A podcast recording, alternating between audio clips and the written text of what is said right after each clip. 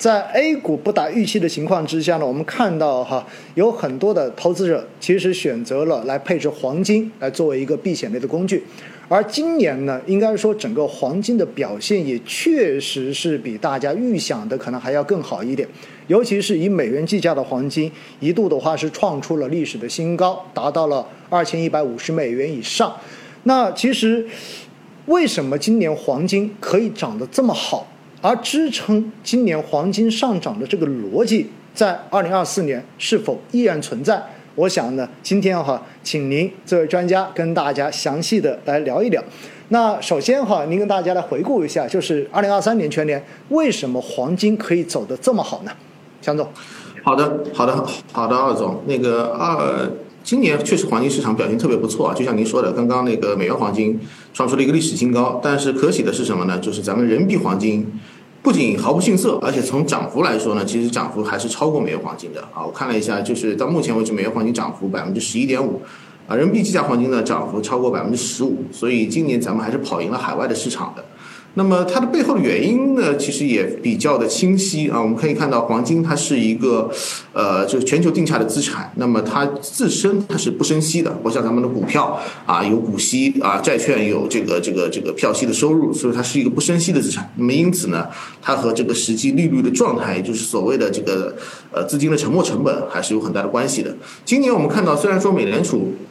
从那个去年下半年开始就一路迅猛的加息啊，但是呢，这个加息整个的这个当中的波折也是很高的。我们看到在三月份和五月份的时候，这个加息所带来的这个这个相对的一些负面的因素，就是给美国的这个中小银行的流动性市场带来了一些冲击。那么这个呢，额外造成了黄金的一些避险因素的上台。那么第二个方面呢，就是这个加息之后呢，在从下半年开始，我们可以看到，随着基数效应的这个这个减弱，今年的从下半年开始，美国的这个 CPI 它其实已经开始边际上往下走了，而且呃最近的几个月的数据更加坚定了这个通胀受控的这个影响啊。首先是这个受波动比较明显的这个。这个出行端的一个通胀啊，比如说这个运输啊，出行运输啊，呃，这个这个呃，燃油啊，还有这个这个这个食品饮料啊等一些这样的成本，在今年的下下降还是比较明显的，而且这些呢是本身在 CPI 里面，这个是属于周期波动比较明显的这这个这个一一类的风向。因此呢，它的一个下行本身对 CPI 有一个很明显的一个向下的一个拉动作用。那第二块呢，就是在 CPI 里面比较顽固的一些分项，比如说这个薪资啊，比如说这个房租，比如说这个医疗支出啊，这些分项，其实我们看到从三季度开始，它的下行的幅度也是和幅度和范围也是在不断的扩大的。那么这个就加加强了大家对于美联储啊这个在。整个的一个加息可能在明年的适当的时候会转为降息的这么一个预期。那么黄金是一个对利率非常敏感的这个资产，那么它它它的一个交易会出现一定的这个提前的抢跑的这个迹象啊，提前抢跑迹象。那么因此呢，在美联储在边际上已经加息加不动的这个情况下。那么对黄金的这个看好的热情就会啊逐渐的升温，因为在这个上面，其实对于黄金的这个压制的因素已经边际上减弱了啊。虽然说我们很难预判美联储真正开始转向的这个时间节点是什么时候啊，但是。从这个这个大的这个周期转向上来说，它是它是一个非常高概率的事件啊，高概率事件。一个是通胀下行，它的一个加息的必要性减弱了；第二个是金融市场这个流动性的这个冲击，其实随着这个高利率环境的存在，它其实只是被掩盖，并没有被完全解决。那么因此呢，它的一个上行的利率上行的这个空间。啊，施政的空间其实也非常有限。那么一个是必要性，一个是可操作性啊，这个上面对黄金的压制就是非常减弱了。所以啊，从下面下半年开始，我们看到黄金的这个这个这个呃交易的热情就继续的升温啊。那第三块呢，就是以主权国家的这个长期投资的这个呃资金为主。我们可以看到，去年下半年一直到今年为止。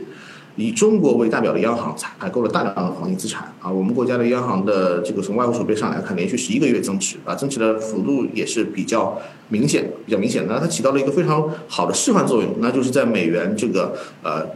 加息收紧的这个呃美元潮汐回流的这个过程中。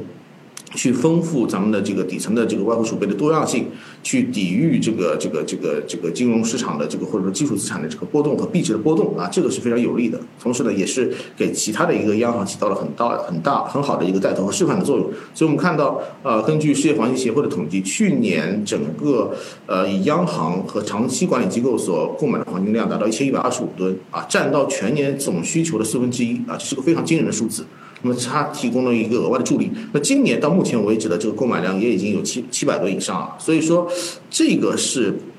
就是也是给这个黄金资产带来一个额外助力的一个非常重要的因素，而且可能是过往几年不太具备的一个新的额外的助力。所以我们可以看到，今年的黄金它就显得非常的稳健啊！我前面看了一下，从如果从人民币价黄金上来说，它只有二月啊和那个这个这个这个呃九月啊是还有就刚过去的这个十一月出现了下跌，然后呢九月的跌幅比较明显一点，其他的一个下跌呢都是在百分之零点五之内，所以说它即使是出现调整，它也是一个很小的一个调整。那其他的月份呢都是。都是这个正收益的，所以说你会发现这个资产今年确实投资体感很好啊！你什么时候进去呢？感觉都